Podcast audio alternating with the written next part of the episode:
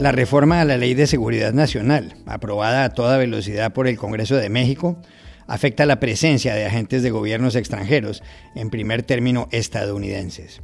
Hace poco el presidente Andrés Manuel López Obrador dijo que era algo necesario.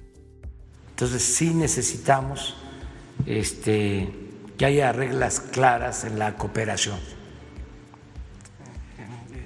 Como sucede en cualquier país ¿eh? del mundo está todo eh, reglamentado, regulado, y en México, por una situación especial, este, no existe un marco jurídico claro sobre eh, cómo debe llevarse a cabo la cooperación.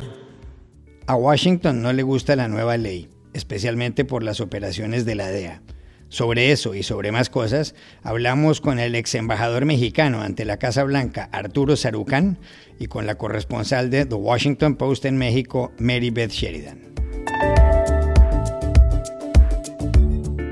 Un proyecto de ley en Chile busca un indulto generalizado para quienes han tomado parte en actos de violencia desde las protestas de octubre del año pasado. El presidente Sebastián Piñera se opone y para saber las implicaciones de la iniciativa hablamos en Santiago con la periodista Paula Molina, que nos contó los detalles. Hace exactamente 10 años, un humilde vendedor ambulante se prendió fuego en una plaza de Túnez, y eso fue a su vez la mecha que encendió la primavera árabe. Algunos gobernantes cayeron, otros no, pero la democracia jamás terminó por implantarse. ¿Por qué? Olga Rodríguez, periodista y autora de un libro sobre el tema, nos respondió la pregunta. Hola, bienvenidos a El Washington Post. Soy Juan Carlos Iragorri, desde Madrid. Soy Dori Toribio, desde Washington, D.C. Soy Jorge Espinosa, desde Bogotá. Es viernes 18 de diciembre y esto es todo lo que usted debería saber hoy.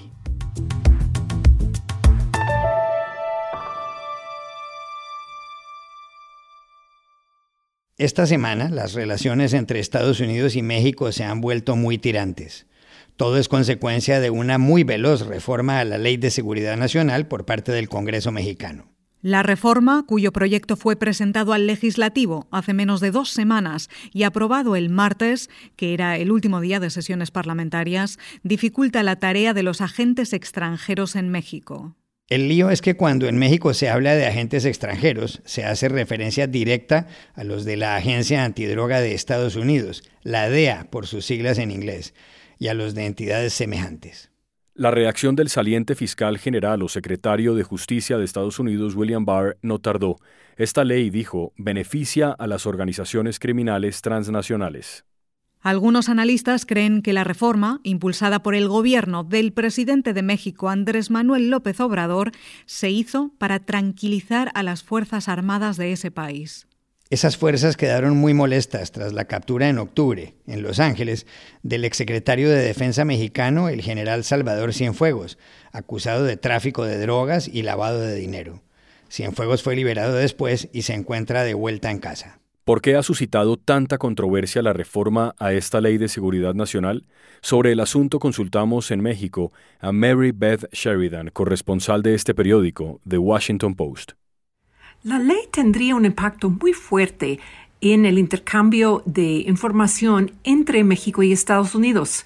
Lo que pasa con esta ley es que cualquier oficial mexicano, sea de nivel federal, estatal o local, que quiere reunirse con uno de esos agentes de Estados Unidos, puede ser agentes de la DEA, de la FBI o de otras agencias del gobierno, pues tendrían que tener permiso primero de un grupo de alto nivel de seguridad del gobierno mexicano. Luego tendrían que tener una representante de la Secretaría de Relaciones Exteriores en la reunión y después de la reunión tendrían que hacer eh, todo un reporte escrito sobre exactamente qué pasó en las conversaciones. Y se supone que eh, las agentes de Estados Unidos no van a querer participar en un proceso así porque tendrían miedo de que la información sensible que están intercambiando podría filtrarse a grupos criminales porque estaría distribuido a, a muchas oficinas del gobierno mexicano. Por otro lado, habría un problema potencialmente también para los oficiales mexicanos, porque bajo esta ley, o sea, si hay una violación, podrían haber penalidades hasta criminales, hasta traición a la patria. Entonces, em, se cree que el efecto práctico de esta ley eh, va a ser congelar eh, el intercambio de información sobre muchos asuntos criminales. Le preguntamos igualmente a Marybeth Sheridan qué implica esta nueva ley justo antes de la posesión el 20 de enero de Joe Biden como presidente de Estados Unidos. Pues parece que la relación con la administración Biden va a empezar con dificultades, ¿no? Porque eh, dentro del gobierno de Estados Unidos hay mucha molestia por esta ley. No se ha escuchado mucho públicamente todavía porque el presidente Trump eh, ha estado un poco distraído en otros temas de política doméstica, no se ha pronunciado, pero el Departamento de Justicia, el fiscal general William Barr, ha denunciado la ley diciendo que va a complicar las, relaciones. Eh, el presidente López Obrador ha logrado tener una buena relación con el presidente Trump, a pesar de que eh, López Obrador viene de toda una tradición de izquierda pero eh, parece que las relaciones ahorita con el equipo de Biden eh, no son tan buenas. Em, López Obrador era entre los últimos líderes mundiales en felicitar a Biden y cuando fue a Estados Unidos hace pocos meses para una visita, ni se reunió con demócratas. Entonces, eh, las relaciones empiezan con, con varias dificultades ya y sobre las consecuencias de la nueva legislación en las relaciones de México y Washington, hablamos con quien fuera embajador mexicano ante la Casa Blanca de 2007 a 2013, Arturo Sarucán. No cabe duda que las reformas a la Ley de Seguridad Nacional en México son el proverbial autogol o incluso un disparo en, pie propio. Eh, primero porque eh, si no entendemos que el caso Cienfuegos que detonó esto es más el síntoma que la enfermedad, es decir, la colaboración y la cooperación con México que se ha venido desvaneciendo y resquebrajando en los últimos dos años, que ha permitido que precisamente la DEA se saliese del el corsé de fuerza, la camisa de fuerza que la Iniciativa Mérida había impuesto a las agencias de Procuración de Justicia inteligencia y seguridad de los dos lados de la frontera, obligándolos a cooperar, a trabajar juntos, quiere decir que no hemos entendido lo que ha estado pasando en la relación bilateral en los últimos dos años.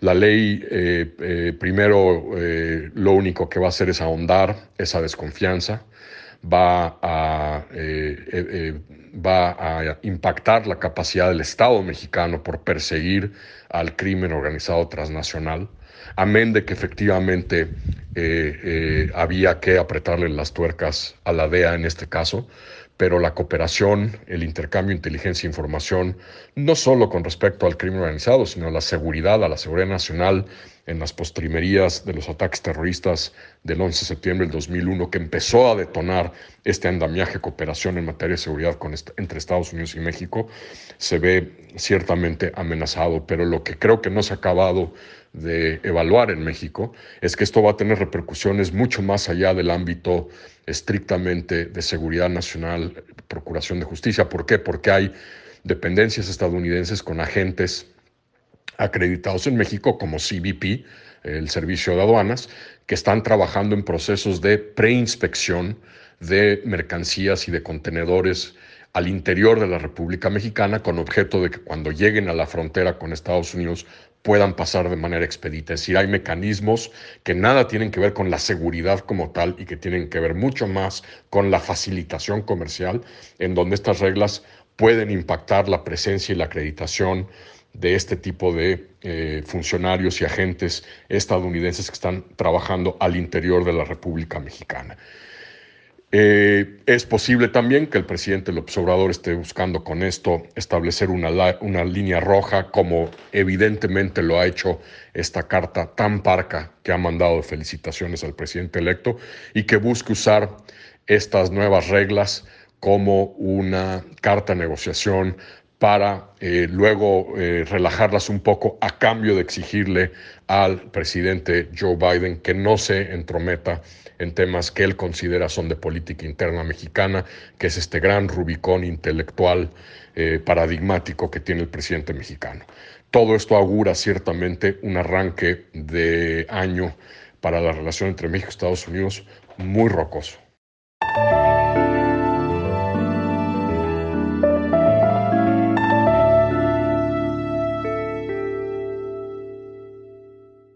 En el Congreso chileno avanza un proyecto impulsado por la oposición al gobierno conservador de Sebastián Piñera, según el cual debe haber un indulto para quienes cometieron delitos durante las protestas populares de octubre del año pasado.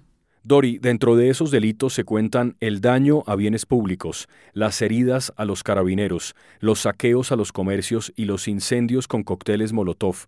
Hay centenares de personas acusadas y otras condenadas por ello. Una de las defensoras del proyecto es la senadora Isabel Allende, hija del presidente Salvador Allende, derrocado en un golpe militar sangriento por Augusto Pinochet en 1973. Para los partidarios del indulto, el perdón debería darse por motivos humanitarios. Según otros sectores, el indulto generalizado constituiría un error mayúsculo. Podría librar de la cárcel a personas que no salieron a protestar pacíficamente, sino con violencia injustificada. El expresidente Eduardo Frei Ruiz Tagle se encuentra en esa orilla. Para entender qué lectura darle al proyecto, llamamos a Santiago a Paula Molina, periodista y editora de Radio Cooperativa y editora general de Cooperativa Podcast. Este es un proyecto de indulto que surge desde el Congreso, que impulsa el presidente de la Comisión de Derechos Humanos y que propone amnistiar a las personas detenidas desde el 7 de octubre del 2019 al 9 de diciembre del 2020, o sea, desde el inicio de las manifestaciones, que luego derivaron en el estallido social que forzó el acuerdo político para un plebiscito, donde finalmente se decidió por escribir una nueva constitución para Chile. La amnistía alcanzaría a unas 650 personas que llevan hasta un año algunas en prisión preventiva y a unas 750 condenadas por delitos como desórdenes públicos o contra la propiedad. Deja fuera los delitos terroristas o de sangre. El proyecto de ley lo rechaza el gobierno, lo rechaza el Poder Judicial, lo rechazan organizaciones como Human Rights Watch. Una de las críticas al proyecto es que plantea aplicar una figura que corresponde más bien a situaciones eh, propias de procesos de paz tras conflictos armados, como el que vivió Colombia, o eh, la Sudáfrica post-apartheid, o transiciones democráticas como las que vivió el propio Chile tras Pinochet. O sea, una figura de amnistía que es propia de situaciones muy extraordinarias. Ahora, Chile efectivamente vivió una situación extraordinaria durante el estallido. Hubo violaciones a los derechos humanos que fueron acreditadas por organismos internacionales, incluyendo una misión de Naciones Unidas hay eh, miles de querellas por violaciones a, los derechos fundamentales. Hubo decenas de personas que perdieron total o parcialmente la vista alcanzadas por balines policiales. Independiente de si este es el proyecto adecuado para responder a esas circunstancias, lo que está claro es que en Chile la forma de hacer justicia ante estas situaciones y de reparar el tejido social dañado por estos hechos todavía sigue pendiente, todavía no entrega todas sus respuestas. Más allá de eso, el debate sobre el proyecto de ley toca algo que además es previo al estallido y que tiene que ver con el sistema de administración de justicia en el país, donde la figura de la prisión preventiva se ocupa de manera muy amplia. Más del 90% de las peticiones de prisión preventiva se aceptan. Más del 30% de la población que hoy está en la cárcel está sin condena porque está en prisión preventiva. Entonces, hay también una falla en el sistema de administración de justicia eh, en general, creo yo, a la que está apuntando este proyecto. También le preguntamos a Paula Molina por las posibilidades que tiene esta iniciativa de salir adelante, es decir, de convertirse en ley. El presidente Sebastián Piñera ya anunció que va a ejercer su poder de veto, un veto general sobre la iniciativa, y esto lo planteó antes de que empezara a tramitarse. Y eso haría técnicamente imposible la promulgación de este proyecto. Ahora, el último año Chile ha visto que en el Congreso se promulgan leyes a las que el presidente se opuso inicialmente con mucha vehemencia y ante las cuales incluso renunció a, la opción de llevarlas ante el Tribunal Constitucional, como por ejemplo fue el retiro de un 10% de los ahorros de los fondos previsionales. Pero el rechazo desde el Ejecutivo ya se anunció.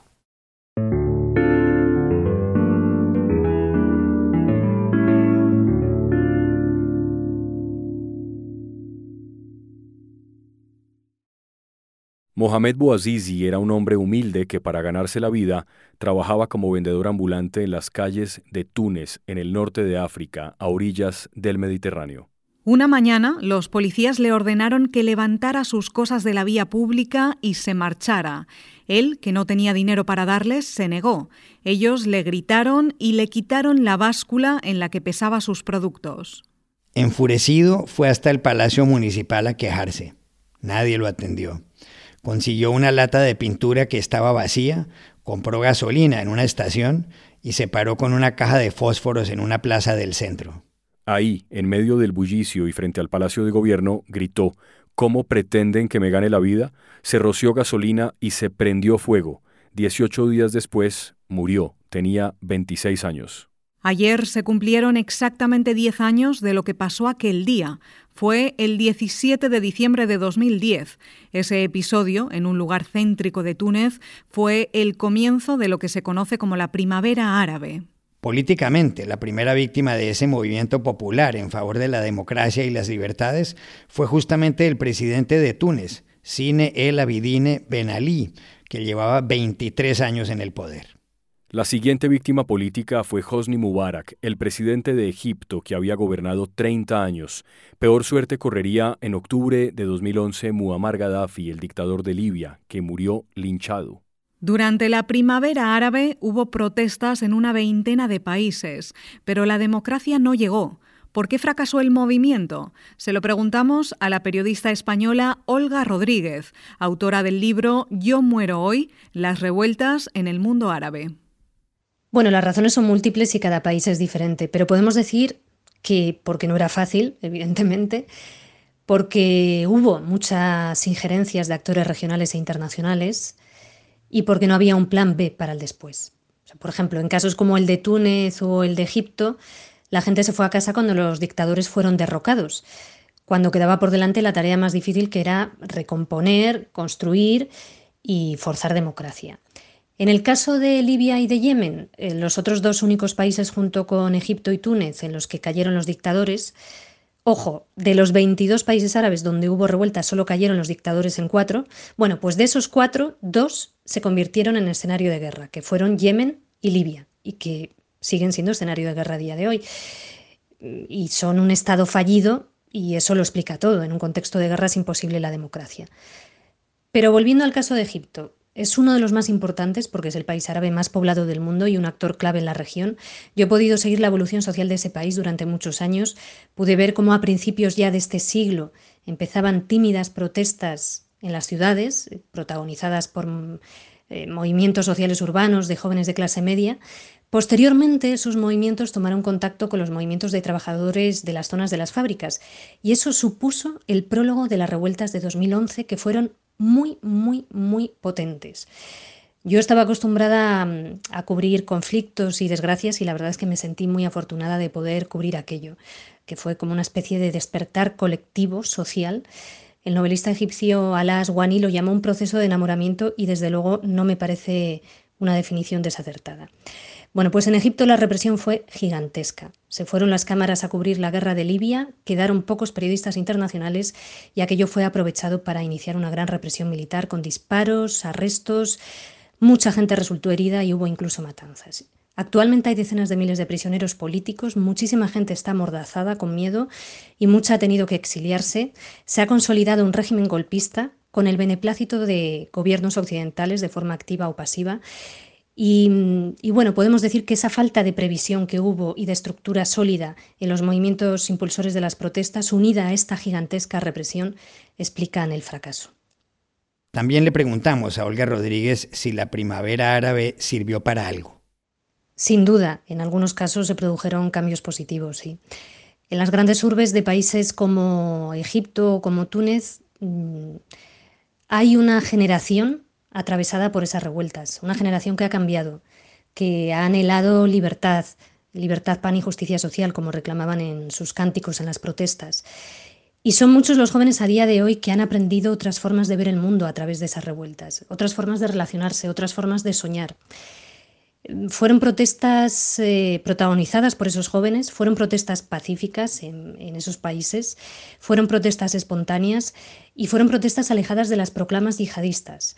Y de hecho podemos decir que gracias a esas revueltas en esto que llamamos Occidente, muchos aprendieron y se dieron cuenta de que no todos los árabes son fundamentalistas barbudos y mujeres sumisas, que hay feministas, que hay árabes demócratas o laicos, lejos de esa idea homogénea o estigmatizadora incluso que a veces se lanza. En países como Túnez eh, se han registrado tímidos avances con celebración de elecciones, también en Irak y Líbano se ha construido tejido social que permanece, y en todo caso yo creo que sería conveniente rechazar la peregrina idea de que hay pueblos que no están preparados para la democracia y que necesitan estar sometidos a una dictadura. ¿no? Deberíamos recordar que ni la más sólida de, las democracias occidentales lograron avances con un solo esfuerzo.